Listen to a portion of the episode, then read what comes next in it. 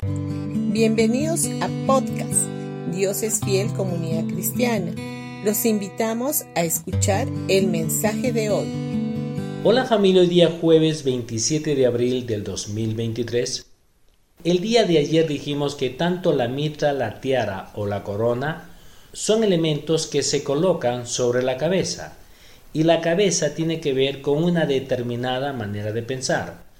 Sobre nuestras cabezas nos ha sido colocado la corona de la gracia y lamentablemente hay muchos creyentes que no son conscientes de esta realidad. El Señor es nuestro Salvador y también nuestro sanador. Dios desea que nuestra manera de pensar esté orientada hacia estas dos facetas de la obra redentora de Cristo.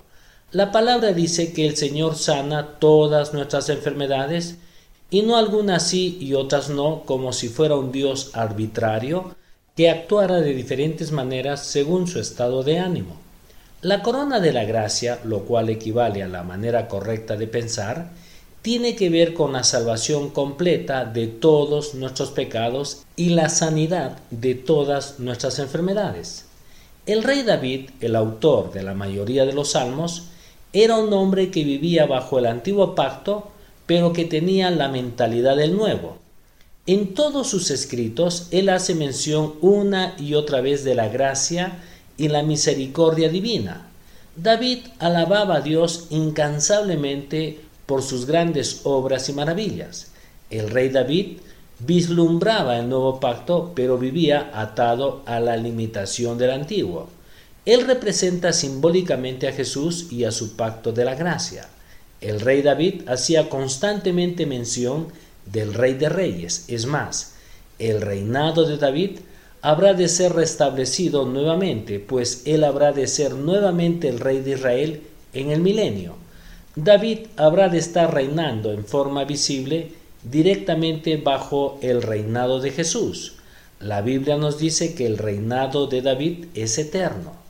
Como creyentes del nuevo pacto debemos tener una mentalidad acorde con el nuevo pacto de la gracia pues no estamos bajo la ley de Moisés. Hace más de dos mil años que la dispensación del antiguo pacto dejó de tener vigencia. Ahora estamos bajo el pacto de la gracia y nuestra forma de pensar debería de estar orientada solamente hacia la gracia divina. Es más, el nuevo pacto nos habla de la plenitud de la gracia y nos otorga constantemente gracia sobre gracia. Esto podemos verlo en San Juan capítulo 1 versículo 16. Para poder entender mejor esto, tenemos que pensar en las olas del mar, las cuales están llegando a la orilla constantemente, unas detrás de otras.